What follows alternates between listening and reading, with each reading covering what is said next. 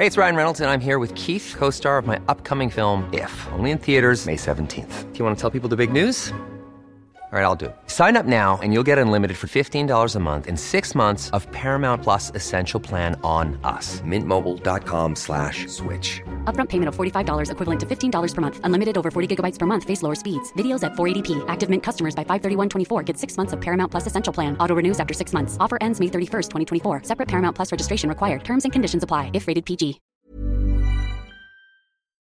Heraldo Radio. Dedo en la llaga. Había una vez un mundo en el que nadie creía. Un país de historias inexplicables. Una nación con personajes asombrosos. Santo Tomás tenía razón.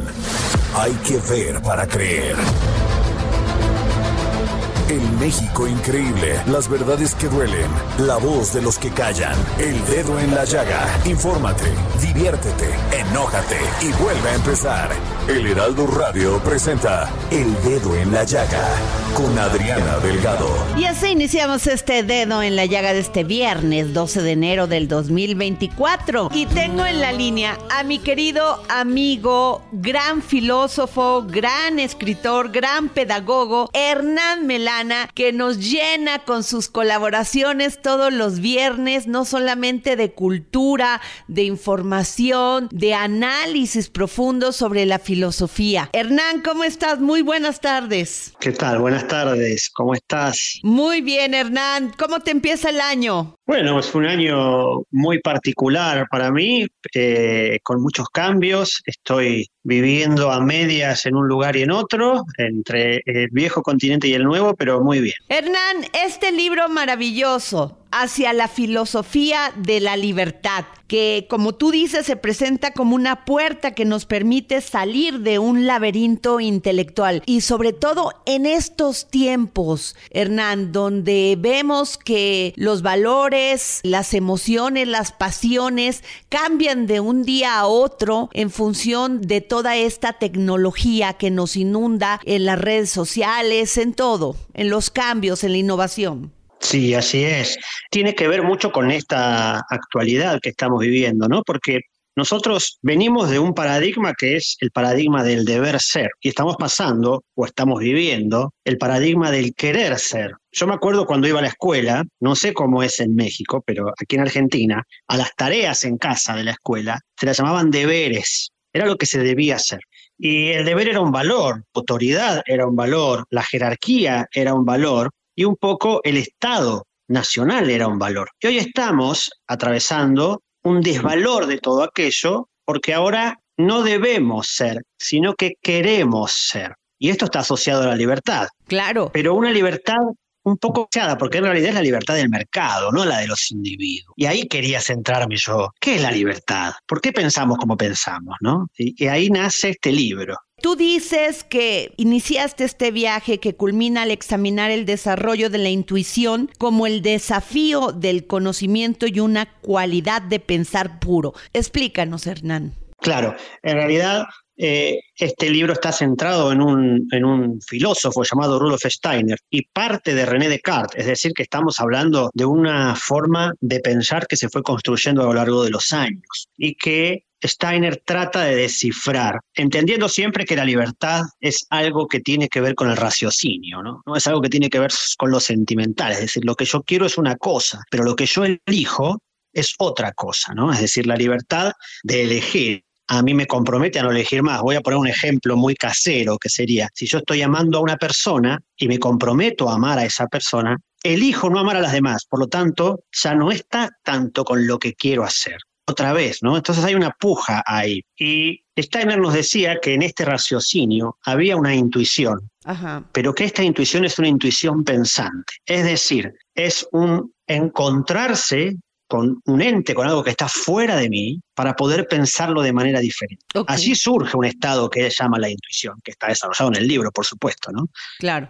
Y esta frase de Descartes, pienso, luego existo, Hernán. Esta frase es el inicio de un pensamiento moderno, ¿no? Porque en la Edad Media el ser humano se sentía tan unido al entorno, tan unido a la naturaleza, como también sucedía en, nuestra América antes de la conquista, es decir, el, el individuo y el medio circundante eran indistintos. Pero cuando Descartes dice pienso, el que piensa es el yo. Y yo pienso sobre lo que está fuera de mí. Ahí se llama objeto. Objeto quiere decir viene la palabra obyacere, que es expulsar de dentro. ¿Y qué es lo que expulsó el hombre de dentro de sí mismo, el ser humano? Expulsó el mundo, es decir, se sintió disociado del ambiente. Y ahí el ambiente pasó a ser un recurso. Lo otro está fuera de mí. Y ahí nos caímos en un abismo y empezamos a tener miedo del entorno, miedo de la muerte, miedo de las emociones. Descubrimos un mundo nuevo, es decir, no solo se descubrió el mundo nuevo geográfico en esa época, se descubrió el mundo interno nuevo también. Rudolf Steiner dice, mi miedo de nada me sirve, no debo sentirlo en absoluto, pensaré solamente en lo que hay que hacer. Esta frase, Hernán Melana, me hace analizar el momento que estamos viviendo. Ya no pensamos, solamente vemos un celular, ya ni analizamos. Actuamos de manera pronta, de manera sin reflexión. E, exactamente hemos perdido la capacidad de pensar, porque pensar, es decir, en un sentido profundo, ¿no? No estamos hablando simplemente de una acción de sinapsis neuronal, es decir, pensar requiere observar y observar requiere tiempo. Y vivimos en la inmediatez, entonces estamos perdiendo también una capacidad de, de comprensión y de concentración. Y yo no estoy diciendo que estamos en una regresión, pero tampoco en una evolución, digamos, estamos en una disrupción del modo de vivir que teníamos como humanidad. Y entonces la inmediatez, no solo la inmediatez, sino también se pierde la interioridad. Antes la verdad estaba dentro de mí, ahora la verdad está afuera porque los demás me miran a través de las pantallas,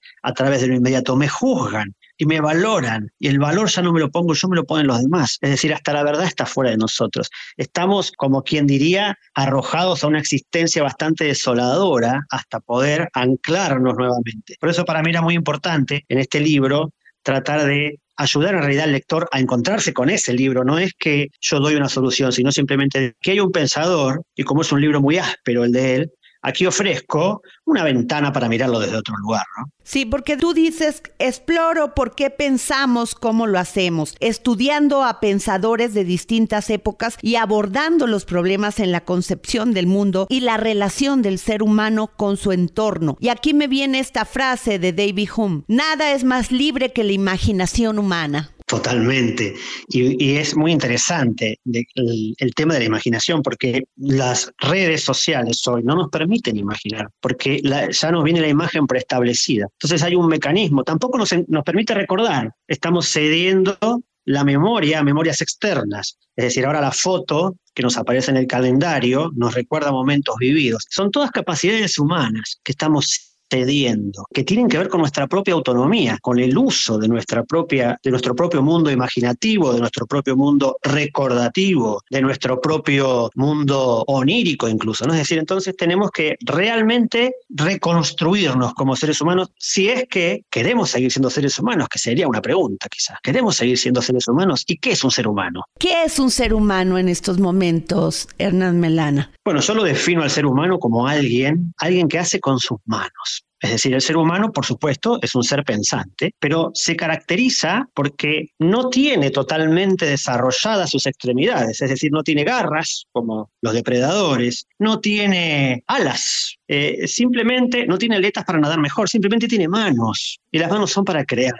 Y y hace muy poco me contaron una anécdota durante la última dictadura militar en la Argentina, un grupo de mujeres que estaba en un centro clandestino, destejían, lo único que tenían, que eran las toallas para limpiarse, las destejían y con sus manos intercambiaban hilos y hacían macramé de diferentes colores, pulseritas, ¿no? Y dice, eso las mantuvo, cuentan, nos mantuvo en la cordura. ¿Qué quiere decir esto? Que hacer con las manos nos mantiene cuerdos y por supuesto humanos, nos hace estar aquí en el centro. Nosotros tenemos las manos para crear y, solo estamos usando el pulgar, estamos perdiendo hasta la capacidad del tacto. Entonces, yo creo que un gran desafío para la educación y para los que estamos eh, eh, en, en, torno a niños y jóvenes sería hagan con las manos, porque además eso está demostrado por la neurociencia que desarrolla sinapsis, es decir, que también se trabaja en cognitivo, ¿no? Pero es muy importante como seres humanos podamos hacer cosas con nuestras manos, que no nos volvamos simplemente un sistema neurosensorio, un nervio que piensa. Y aquí te pregunto esto, Hernán Melana. Dice Immanuel Kant,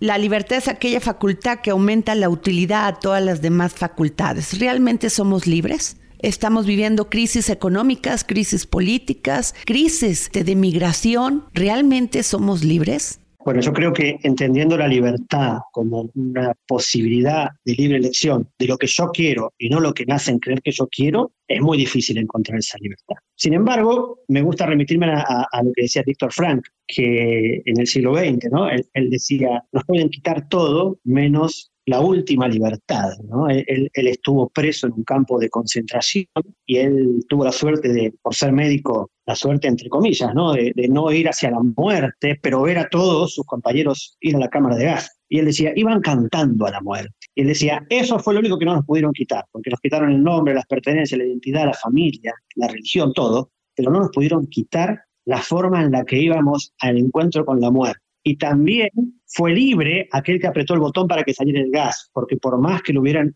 obligado, él podría haber elegido no hacerlo. Me parece que en esa instancia todavía podemos ser libres. Esa última libertad no te la quita nadie, aunque te quiten la física, aunque te quiten incluso la vida anímica, pero ese último acto de soberanía lo, lo tenemos. Somos seres soberanos, pero también nos encontramos en una realidad que nos hace es decir, entender esto, que libertad, por eso quiero que quede claro, libertad no es lo que yo quiero, ¿no? Libertad, un libre no hace lo que... Un hombre libre se encuentra con otro hombre libre y ya saben qué hacer, que no tiene que ver con lo que quieren. Lo intuyen, y ahí venimos a la intuición de vuelta. Es decir, no haríamos las cosas que son dañinas, no porque la moral dice que no se deben hacer, sino que sabemos que no se, que no se hacen. Un hombre libre sabe lo que debe hacer. Claro, es responsable. Es totalmente responsable. Esta frase, ¿qué te parece de David Hume? La naturaleza es siempre demasiado fuerte para la teoría. Bueno, Hume lo que está diciéndonos es, eh, él, es una persona que duda un poco de la razón humana, así como nosotros la concebimos, ¿no? Porque Hume dice, ninguna de nuestras decisiones importantes son racionales, sino que son emotivas. Volvemos al ejemplo, cuando uno elige a quién amar, no lo hace de la razón, ¿no? Las parejas las elegimos desde el corazón. Cuando vamos a votar a los presidentes, no lo hacemos desde la razón, sino ni iríamos a votar. Entonces, este, él dice, claro, él dice, ¿por qué hacemos las cosas? Las hacemos por costumbre, las hacemos porque tenemos experiencia de eso. Y a eso se lo llamaba naturalismo, el encuentro con la experiencia, que es algo que estamos perdiendo, que eso me parece interesante, ¿no? Es decir, somos seres que aprendemos por experiencia, pero la experiencia tiene que ver con realizar algo que atraviese nuestro ser completo, no solamente nuestra razón. Es decir, nuestra corporalidad también debe comprometerse a aprender tenemos que aprender con el cuerpo también. Me asombra mucho hoy ver niños que no saben caminar, que no caminan bien, no saben correr. Es tremendo. Y aquí vendría esta frase de Rudolf Steiner, la educación va unida al despertar de la conciencia y la educación en nuestros países de América Latina es verdaderamente paupérrima. Sí, yo creo que además la escuela como institución se encuentra todavía en el viejo paradigma, en el paradigma del deber ser, el paradigma donde uno estaba dentro de cuatro paredes, y hoy las paredes se derrumbaron por la tecnología. Y entonces se encuentra como algo viejo, todos sabemos que en todo el mundo tiene crisis, que no es un problema económico, es decir, porque en los países donde hay buena financiación también hay crisis educativa, sino que es un problema más sistémico, es decir, hay que repensarla completamente la escuela. Pero para peor, estamos queriendo meter solo lo digital, como si eso fuera lo, que la puede mejorar, y creo que es un camino equivocado. ¿no? Yo vuelvo a insistir que nuestra solución está en, las manos, ¿no? en querer hacer, en volver a hacer, en los oficios, en el arte, en todo aquello que no nos va a dar el ordenador, la computadora, la inteligencia artificial. Es decir, lo cognitivo está al alcance, pero no lo creativo.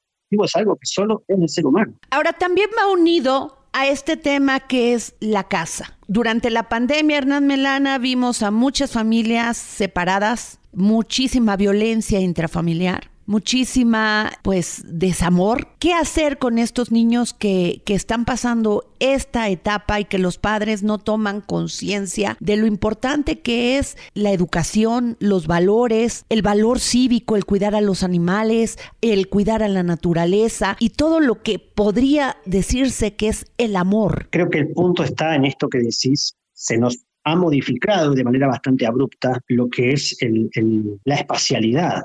¿No? Es decir, antes eh, tenemos que pensar que el ser humano hace 200 años para cruzar el, el océano tenía que hacer una travesía y hoy es es un lago, ¿no? Y lo cruzamos enseguida. Y los espacios que habitábamos, que eran los campos, después se dieron ante la ciudad. Y hoy la ciudad se dio ante la pantalla. Y para estar en la pantalla solo necesitamos estar en casa. Y como hay una hiperestimulación neurosensoria, tenemos chicos nerviosos. Así es. Que, que, por supuesto, como no caminan, como hacen poco deporte en general, ¿no? Además, hiperexcitados por la violencia que se transmite en la pantalla, la violencia factura mucho, eh, por estímulos para los que no están preparados, entonces nos encontramos con niños en situaciones de, problemas de atención muy graves y de eh, lo que podríamos llamar en la era del berrinche, ¿no? Es decir, reclaman por todo. Pero los adultos también. ¿Y los adultos qué hacen cuando están, se reúnen en familia? Y bueno, el chupete electrónico, le damos la tablet, le damos el celular y el, y el niño no molesta. Es decir, ni siquiera ya están integrados a lo social. Hay mucho de los adultos de lo que le pasa a los niños. Creo que lo primero que tenemos que hacer es pactos internos en las familias, es decir, cuando estamos juntos, sin celulares, sin, sin teléfonos, sin televisión, es decir, encuentro humano, encuentro entre pares, enseñar a los niños y a los jóvenes que el encuentro puede mediar entre humanos sin que esté en el medio un, aparato electrónico o una sustancia, porque eso es lo otro. Es decir, ¿de dónde nos vamos? De una adicción nos vamos a la otra. Entonces, después, para relacionarme con el otro, necesito una sustancia en el medio, alcohol, alguna que estimule eh, como eh, mi sinapsis cerebral o la deprima, como las, diferentes sustancias que consumen los jóvenes. ¿no? Entonces, eh, creo que es muy importante desde la primera escuela, que es la casa, establecer relaciones sanas y humanas, contacto con la naturaleza, eh, contacto con el propio cuerpo, vivenciar el, el, propio cuerpo, caminar y encontrarse con los demás sin nada en el medio, es decir, un encuentro humano yo y tú. Regresar a lo básico. y a lo divino, ¿no? Porque en realidad la divinidad no está ahí afuera y lejos, la divinidad, lo divino, o Dios si se quiere, está, está entre yo y tú. Ahí está lo, ahí está lo mágico. Eres, eres un gran filósofo, eres un gran escritor, eres un gran promotor de la cultura, de la filosofía. Gracias por enseñarnos con tu sabiduría. Gracias, Adriana, muchas gracias. Gracias, Hernán Melana, feliz año. Hasta pronto. Estás escuchando El Dedo en la Llaga con Adriana Delgado. Y hoy es viernes del historiador Ignacio Anaya y su cápsula del pasado, que hoy nos habla de el norte de Nueva España y la clasificación de bárbaros. Cápsulas del pasado con el historiador Ignacio Anaya.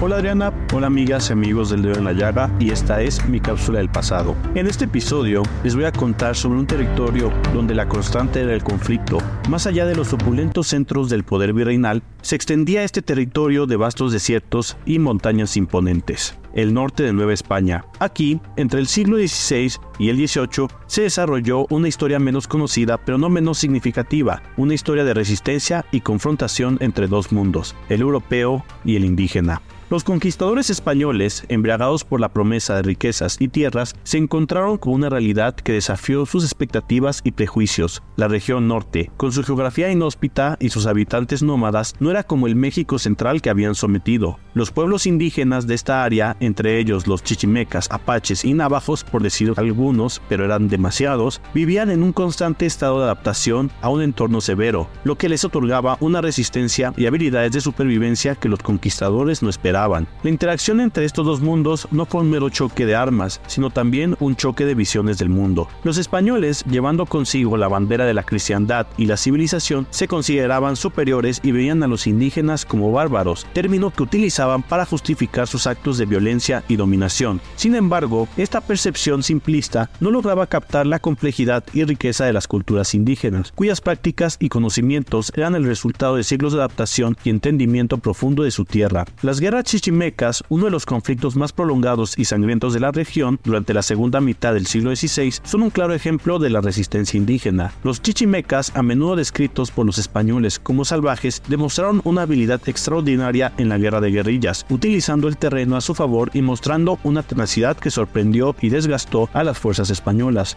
La evangelización fue otro campo de batalla. La imposición del cristianismo no solo buscaba la conversión espiritual, sino también la asimilación cultural y la sumisión al orden colonial. Pero la diversidad lingüística y cultural del norte presentó desafíos únicos, y muchos indígenas resistieron o adaptaron las enseñanzas cristianas a sus propias creencias y prácticas. Esta historia de confrontación y resistencia en el norte de Nueva España nos enseña sobre la complejidad de las relaciones interculturales en contextos coloniales. Nos muestra cómo la imposición de una visión del mundo sobre otro puede llevar a conflictos prolongados y cómo a menudo la resistencia y adaptación surgen de la necesidad de sobrevivir y mantener la identidad propia. En retrospectiva, la frontera norte de Nueva España no solo fue un límite geográfico, sino también un espacio donde se definieron y redefinieron identidades, así como fronteras. Difícilmente podemos hablar de solo una. Se confrontaron ideologías y se forjaron historias que aún resuenan en el presente. A través de su estudio podemos comprender mejor no solo el pasado colonial o virreinal, como dicen varios, sino también las dinámicas de poder, resistencia y adaptación que siguen modelando nuestro mundo. Espero que les haya gustado este episodio y recuerden escucharnos cada semana. Muchas gracias y hasta la próxima.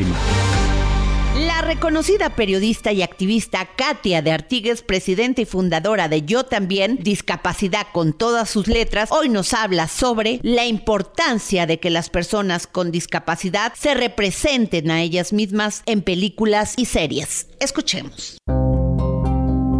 Hola querida Adriana, muy feliz año a ti y a todas las personas que te escuchan. Pisar en la alfombra roja en los Globos de Oro es siendo un evento increíble para cualquier persona, pero si además lo hace un perro guía que acompaña a una actriz ciega más. Y este pasado domingo 7 de enero eso pasó con la actriz Aria Mia Loberti y su perra guía que se llama Miss Ingrid. Hicieron historia. Es una mujer ciega que protagonizó una serie original de Netflix que se llama La luz que no puedes ver y sorprendió al mundo ya que no, fíjate, no solamente fue su debut en la televisión, sino que nunca antes había actuado. La luz que no puedes ver está basada en una novela del mismo nombre de Anthony Doerr, protagonizada por el guapísimo de Mark Ruffalo, y nos narra cómo un hombre y su hija huyen de París con una herramienta legendaria para evitar que los nazis se apoderen de ella. Tanto Aria Mia como su personaje más joven, Nell Sutton, fueron interpretadas por mujeres ciegas, pero no es la única. Marvel estrena otra serie protagonizada por una actriz sorda. Se llama Alaqua Cox e interpreta a una villana con una pierna amputada llamada Echo y se acaba de estrenar en Disney Plus. Ella también es una mujer con discapacidad auditiva que usa una prótesis en su pierna derecha y además pertenece a una comunidad indígena en Norteamérica. Es apenas el segundo personaje con discapacidad en más de 15 años de Marvel y el primero en tener un protagónico. Eh, la última película de Marvel, Eternas, puso en pantalla a Makari, la primera superheroína sorda también que se comunica a través de lengua de señas. Este personaje fue interpretado por Lauren Rildoff, una actriz estadounidense de 43 años que también tiene una discapacidad auditiva. Adriana, la representación es importante en todos lados y no solo por cumplir una cuota, sino que en lugares como la política o por supuesto también el entretenimiento va marcando la normalización de una sociedad diversa en la que vivimos. Y además de personajes con discapacidad, también es muy importante que sean representados por actores y actrices con discapacidad. En la época de Shakespeare se usaba que los personajes femeninos fueran interpretados por hombres, aunque nos riamos ahora. Y al inicio del cine, por ejemplo, también los personajes afro, afromexicanos, afroamericanos, eran interpretados por actores de tez blanca. Ahora nos queda claro que esto es inaceptable, ¿no? Y así también debe pasar con los personajes con discapacidad. Así que por más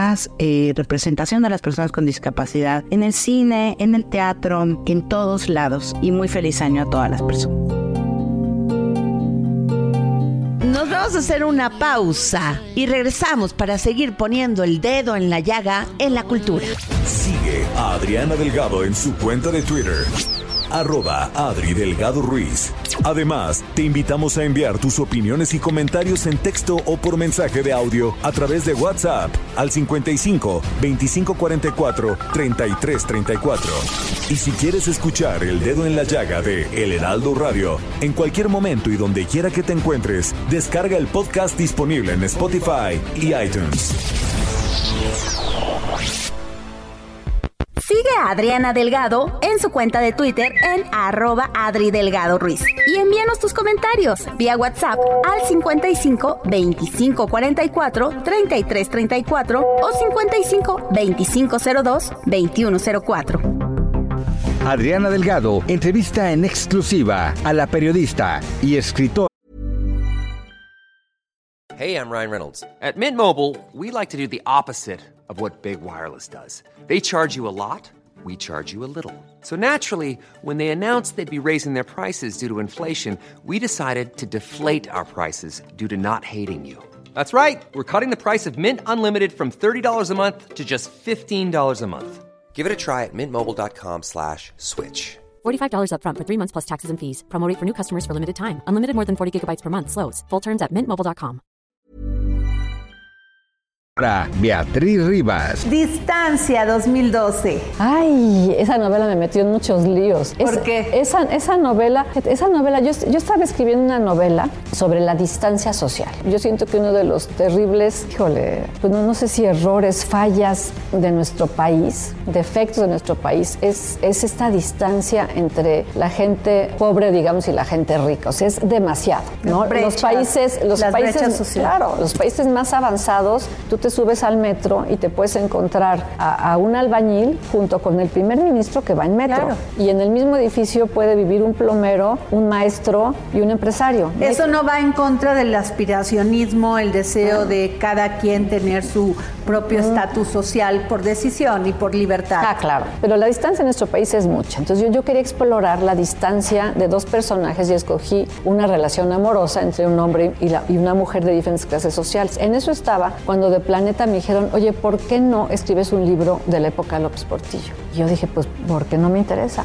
Pero fue tanta la insistencia y yo creo que tendría que haber dicho que no. Que lo que hice fue esta historia que yo ya tenía avanzada, ponerla en la época de López Portillo. E investigué mucho de la época, que aparte sí es fascinante, ¿eh? investigué de la, de la época. Entonces, el personaje principal no es López Portillo, simplemente es como el escenario donde Armando y Margarita, que así se llaman los, los, los protagonistas, viven esta historia de amor con todo en su contra porque él es un hombre educado en, en, este, universidades privadas, en el extranjero, que toca el piano. Ella es una mujer que no tiene esas oportunidades. Entonces, si de por sí el amor es difícil, pues imagínate en este caso, ¿no? Jueves, 10.30 de la noche, El Dedo en la Llaga, Heraldo Televisión. Y regresamos de una pausa, no antes sin recordarles mis redes, arroba Adri Delgado Ruiz. Y les recuerdo que ustedes y yo tenemos una cita el próximo jueves por el Heraldo Televisión a las 10.30 de la noche. Tengo una interesante entrevista con la gran escritora Beatriz Rivas. Y si usted quiere comer y beber bien, tiene que escuchar a Miriam Lira y su momento GastroLab. Hoy nos habla sobre las tendencias gastronómicas del 2024.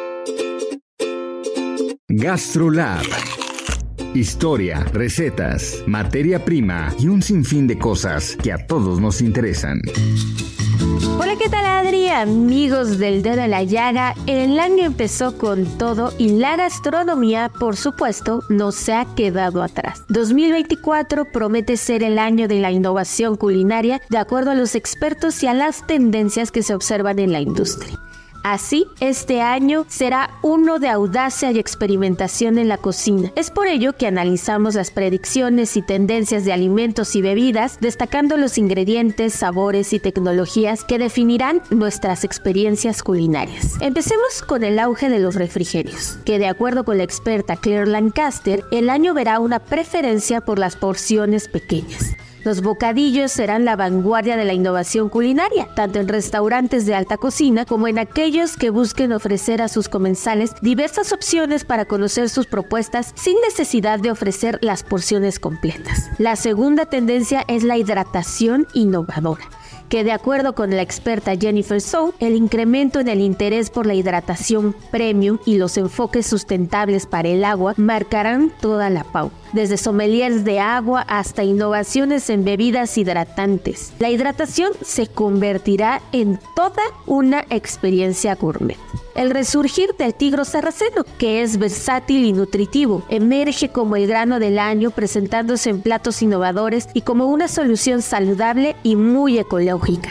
También vendrán los cócteles inspirados en comidas, Estos que saben a platos específicos ganarán popularidad, mostrando la creatividad en la mixología y la búsqueda de experiencias gastronómicas únicas y, por qué no, memorables. La autenticidad y la claridad en los ingredientes, que de acuerdo con Sally Lance White, este tendrá un enfoque en alimentos menos procesados y con listas muy claras de los ingredientes en cada empaque. Se valorará la transparencia y la calidad sobre la complejidad innecesaria. La integración de la inteligencia artificial será otra pauta. El experto Simon de Montfort dice que la inteligencia artificial influirá en la cadena alimentaria desde la optimización de la cadena de suministros hasta nuevas experiencias culinarias, marcando una era de eficiencia y personalización en la forma en la que nos alimentamos. Los sabores florales y delicadeza. La tendencia hacia los sabores ligeros, florales, indicará un interés en lo suave y lo sutil, con una apreciación por la estética y el cuidado en la elección de nuestros ingredientes. Por último, la sopa será el plato del año, que de acuerdo con la experta Jenny Segler, esta sopa, eh, como un símbolo de confort y creatividad, será todo un lienzo para la fusión intercultural y la exploración culinaria, aprovechando al máximo los ingredientes, la sostenibilidad y también las cuestiones más nutritivas alrededor de ella. Ahora que ya conoces las tendencias gastronómicas para todo el año, no dejes de visitar gastrolabweb.com para conocer más acerca de cada una de ellas. No dejes de seguirnos en redes sociales a Roberaldo Gastrolab y por supuesto, nos escuchamos el próximo viernes aquí en El Dedo en la En nuestra sección Guerreras de la Libertad, lideresas políticas, activistas sociales, artistas y defensoras de los derechos de la mujer nos enseñan que no hay límites cuando se trata de luchar por lo que creemos. La resiliencia, el coraje y la determinación son la principal característica de estas mujeres que han desafiado barreras en búsqueda de la libertad. En esta sección conoceremos historias inspiradoras de valentía, emoción y pasión y hoy en Guerreras de la Libertad, una gran periodista, Lourdes Mendoza fueron momentos de vida que me fueron llevando, que me hicieron ser lo que hoy soy. Y entonces creo que el mejor aprendizaje que mi mamá me dio a lo largo de la vida fue aprender a trabajar. Yo no quería trabajar, como te decía, yo quería estar en mi casa, quería ser ama de casa. Y resulta que un día cuando me divorcio me dijo, pues si quieres regresar a la casa, regresas, pero ya te mantienes tú. O sea, pero ¿cómo? Si yo estoy estudiando la carrera, no puedo hacer las dos cosas, va a ser muy complicado. Y resulta que yo era buena para las matemáticas, muy buena.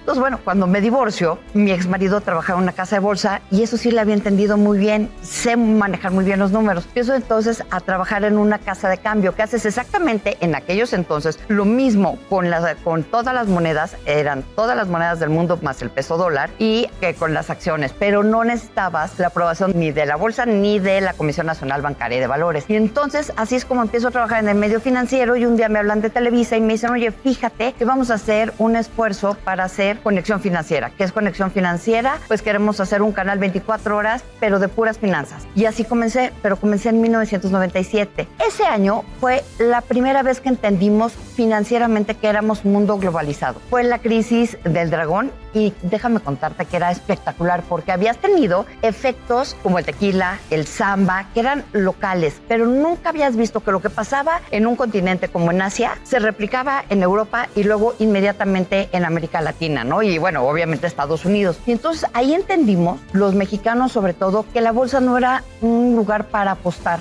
La bolsa es un lugar para invertir. Y además, que lo que, o sea, que ya el mundo era un mundo globalizado, que lo que pasaba en la bolsa no era para que los ricos se hicieran pobres, que si la bolsa bajaba significaba que las perspectivas del país no eran buenas. Ahí fue el punto de inflexión de mi existir. Suerte, pues dice que no hay reportero que no tenga suerte. Suerte que me mandaron a mí al piso de remates y entonces era yo la única mujer, además reportera, estaba todos los días ahí de bolsa. Entonces ahí fueron mis inicios y ahí es donde me enamoré del periodismo. Ahí entendí lo que significaba hacer historia, ahí entendí lo que significaba este oficio que respeto y que nunca, como el día de hoy, hablando aquí contigo, cuando te dicen 3, 2, 1, tienes mariposas en el estómago. El día que uno pierde las mariposas en el estómago, dejas de ser periodista y dejas de respetar la chamba, ¿no? Es un oficio que tenemos de 24 por 7, no hay días, no hay horarios, no hay absolutamente nada. Somos una generación, a lo mejor nos dirán, pues es que no eres de la generación de los millennials, no, estoy lejísimas de ser de la generación de los millennials, pero ¿sabes qué es interesantísimo? Como nosotros,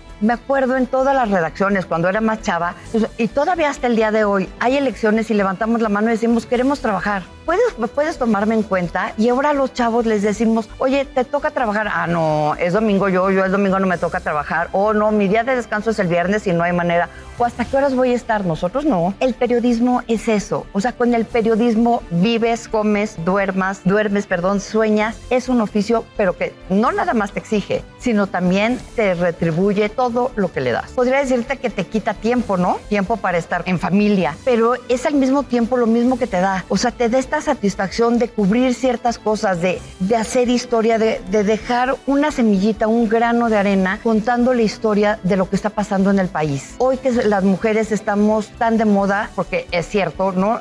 La lucha comenzó hace muchísimos años, pero hoy la estamos viendo reflejada. Y hoy levantarte y alzar la voz y decirle, por decirte, a las 250 legisladoras que están en el presupuesto, oye, tu presupuesto no nos está representando a las mujeres. ¿Para qué estamos luchando? No luchamos para que tú llegaras a ser legisladora para ti, sino para que nos representes. Eso no tiene precio. ¿Y usted ha escuchado sobre la vacuna que protege de herpes zóster a las personas de más de 50 años? Aquí nos los dice Maribel Ramírez Coronel, gran periodista en temas de salud. Hola Adri, feliz año. Y pues arrancamos el año con todo. Hoy te vengo a hablar de una enfermedad que se conoce como la culebrilla, también llamada herpes zóster. El herpes zóster es una infección a la que hay que poner especial atención. Fíjate que es detonada a partir del virus de la varicela, que la varicela todos lo recordamos porque nos ha dado al 90% de los mexicanos cuando éramos niños. Pero en la edad adulta, la varicela se puede reactivar en situaciones de bajo sistema inmune y ya no es varicela, se reactiva como el herpes, el herpes zóster. O sea, bajas defensas combinado con otros elementos como el estrés o situaciones de tensión puede derivar en que el herpes zóster se reactive en nuestro organismo. Y es una enfermedad que causa un sarpullido muy doloroso con ampollas, a menudo en un lado del cuerpo o en la cara. Se habla de que también puede haber dolor neurológico continuo y si no se controla bien en su momento puede quedarse como algo persistente. La probabilidad de enfermar de herpes zóster, Adri, se eleva notoriamente conforme la edad y sobre todo a partir de los 50 años. Hoy se habla del envejecimiento inmunitario, es decir, que tus defensas ya no responden igual conforme la edad. El dato es que uno de cada tres adultos mayores de 50 años en México podría desarrollar herpes zóster en su vida. Por eso es buena noticia que ya haya vacuna contra este herpes. La recomendación es aplicarla al cumplir 50 años. De hecho, actualmente en México hay disponibles dos tipos de vacunas contra el herpes zóster. Lo malo es que no están en el sector público, solo están disponibles en centros de vacunación privada, es decir, con médicos especialistas privados o en hospitales y bueno, pues tienen un precio eh, no barato. Las vacunas contra herpes zóster, que son dos, te digo, una es recombinante con adyuvante y otra se le ubica como viva atenuada. En particular la recombinante se compone de dos dosis con intervalo entre, de dos, entre una y otra dosis de dos a seis meses. Pues lo malo, como te decía, no es una vacuna barata, cuesta como 2.800 pesos y pues para encontrarla es en centros médicos o con el especialista. Bueno, es una vacuna que podría asociarse al envejecimiento, pero no necesariamente porque también son de mucha utilidad para las personas que padecen enfermedades que comprometen el sistema inmune, es decir, que padecen cáncer, VIH, esclerosis múltiple, artritis reumatoide o que recibieron algún trasplante. Pero bueno, la reactivación del virus de la varicela o el herpes zóster es un punto importante de discusión ahora reciente, sobre todo en esta era pospandemia, porque se ha observado que eh, los casos los de herpes zóster aumentaron en pacientes que padecieron COVID-19 y sobre todo si requirieron hospitalización. Entonces, pues por ello, en esta era pospandemia y de fuertes brotes de virus, la vacunación se vuelve un elemento muy valioso para cuidar nuestra salud. Libros, libros, libros con el gran Exxon Alamilla, gran promotor cultural, que hoy nos habla sobre el libro El mundo de ayer, una autobiografía del escritor judío austriaco Stefan Zweig. Y estén atentos a mis redes, arroba Adri Delgado Ruiz, porque tengo un ejemplar de regalo. Libros, libros, libros con Exxon Alamilla.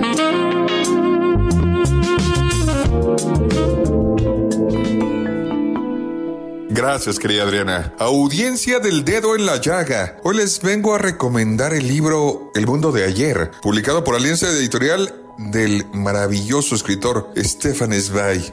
Stefan Zweig fue testigo contra su voluntad de la más terrible derrota de la razón y el triunfo más salvaje de la brutalidad en la crónica de los tiempos. Como austriaco judío, escritor humanista y pacifista, se encontró con el epicentro de las violentas sacudidas sísmicas que trastornaron el suelo europeo durante la primera mitad del siglo XX. Y de ello dio testimonio en este libro antes de que su memoria se perdiera en la oscuridad. Escribió desde el extranjero, aislado, en plena guerra con la esperanza de transmitir a las generaciones venideras siquiera un fragmento de verdad de la estructura colapsada de una época que no conoció hazañas insospechadas, claro, en lo técnico y lo intelectual, mientras retrocedía un milenio en la moral. Stefan Zweig fue sin duda una de las figuras intelectuales más destacadas de Viena brillante del primer tercio del siglo XX. El mundo de ayer describe el destino de una generación abrumada por la fatalidad. Es un retrato de la época de un mundo que ya no existe o tal vez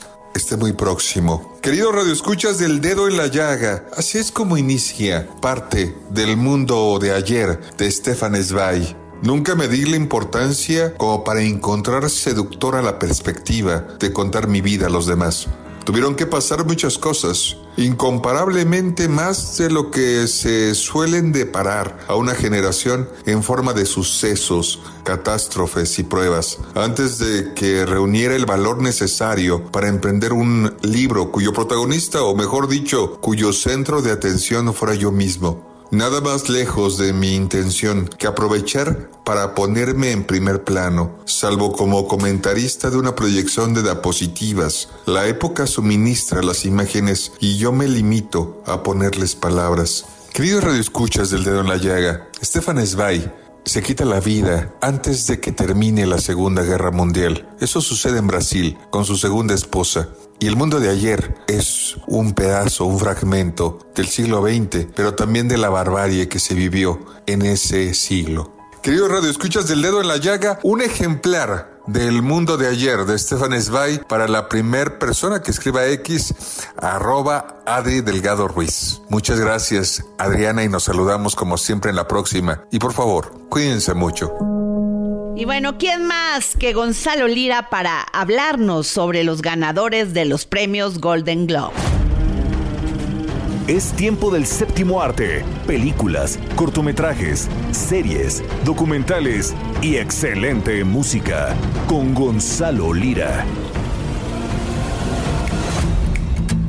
Hola, ¿qué tal Adri? Muy buenas tardes, un saludo a ti y a toda la gente que nos escucha por aquí, por el dedo en la llaga. Yo soy Gonzalo Lira. Llegó el viernes y vamos a platicar de varias películas. También les voy a ir diciendo en dónde las pueden ver. ¿Esto por qué? Porque el fin de semana pasado se entregaron los premios Globo de Oro. Estos premios que normalmente entregaba solamente la prensa extranjera en Hollywood. Es decir, todas esas personas que no son eh, estadounidenses, que son extranjeros, pero que radican en Hollywood y que ahí pues se dedican a la cobertura de medios o a la crítica cinematográfica, todo esto obviamente en torno a la industria del entretenimiento y específicamente del audiovisual, de las series, de las películas, etcétera. Fue a raíz de hace unos años que hubo muchas denuncias en torno a los Golden Globes y a la falta de diversidad que había en estos, que entonces se abrió la votación también para personas extranjeras que ya no necesariamente radicamos en Estados Unidos y es por ello que tuve la oportunidad este año de participar por primera vez como votante dentro de los Globos de Oro, lo cual pues para mí es realmente un honor, es muy emocionante saber que el Heraldo Media Group pues forma parte de este grupo de votantes. ¿Qué te, puedo contar? No todas las películas por las que voté terminaron premiadas, ¿verdad? Pero muchas eh, de las que voté sí. Y bueno, vamos a hablar de quiénes fueron las ganadoras y los ganadores de esta edición número 81 de los Globos de Oro. ¿Por qué? Porque esto nos puede ayudar a ir armando nuestras predicciones rumbo al premio Oscar, al premio de la academia. Y bueno, una de las grandes ganadoras fue sin duda Oppenheimer, que creo ya se perfila como la gran favorita para los premios grandes en el Oscar. Sin embargo, tiene por ahí una fuerte competencia con Poor Things, la nueva película del director griego Yorgos Lantimos, que se estrenará muy pronto aquí en México, para ser precisos, el 25 de enero se estrena en México con Emma Stone. La historia eh, ahorita se las voy a contar, pero vámonos con Oppenheimer, porque Oppenheimer se llevó el premio de mejor actor para Killian Murphy, el protagonista de esta película. También se llevó el premio a mejor actor de reparto, fue para Robert Downey Jr., que le, ganó por ahí a, a uno de los favoritos, que era Robert De Niro. Y también se llevó el premio a mejor director para Christopher Nolan. Es curioso hablar de que esta es la primera vez que Christopher Nolan se lleva este premio y muy probablemente estamos hablando ya de un Oscar asegurado para Christopher Nolan, este director que es muy querido por la gente, que genera muy buena taquilla y que sin embargo pues no había sido reconocido. Quizás su competencia más fuerte aquí ni siquiera sea Yorgos Lantimos, el director de eh, Poor Things, sino Martin Scorsese. Pero lo que me podría hacer asegurar que Yorgos Lantimos será el ganador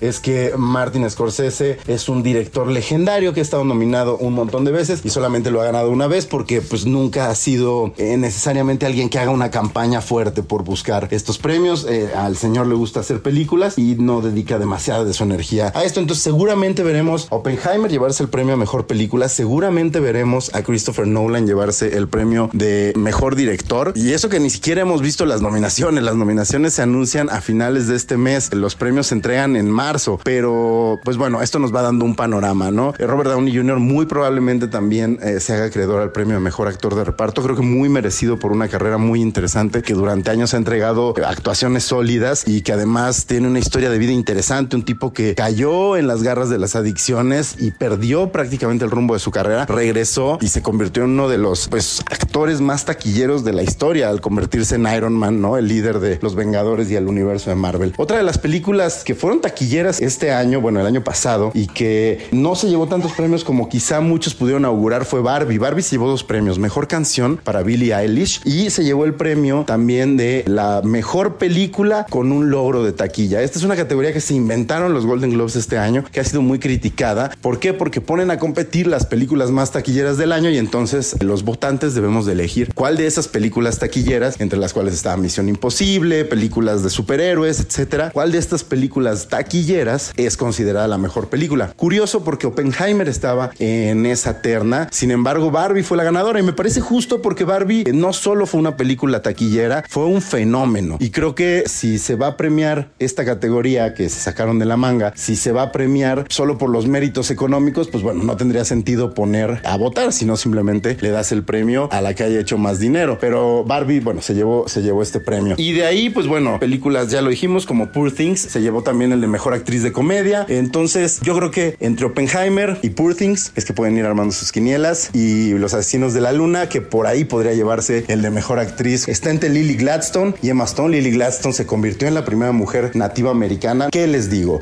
Vamos a ir acercándonos a marzo, vamos a ir acercándonos a los Oscar y yo les voy a ir ayudando a hacer sus quinielas para que tengan de qué hablar en las próximas cenas familiares. Yo me despido, Adri, que tengas un excelente fin de semana. Bye.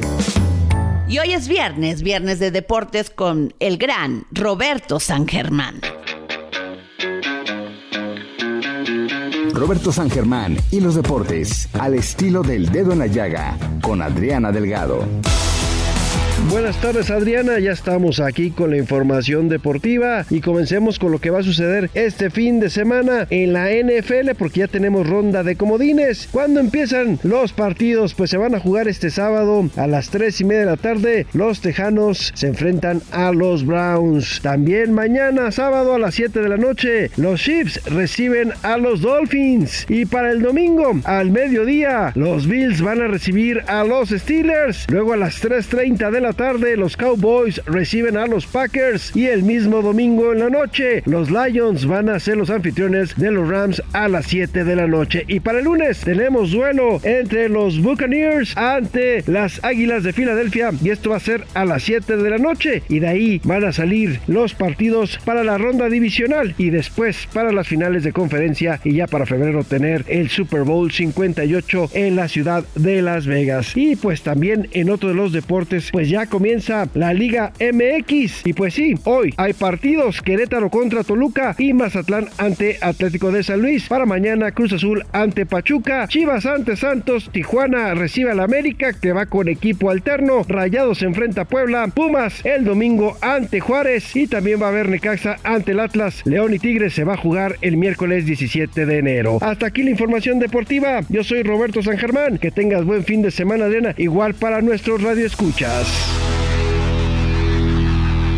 Y esto fue todo aquí en El Dedo en la Llaga. Les deseo que tengan un gran fin de semana en esta segunda semana de nuestro año 2024. Como siempre les digo, gracias por escucharnos, pero sobre todo, gracias por permitirnos entrar en su corazón. El Heraldo Radio presentó El Dedo en la Llaga con Adriana Delgado.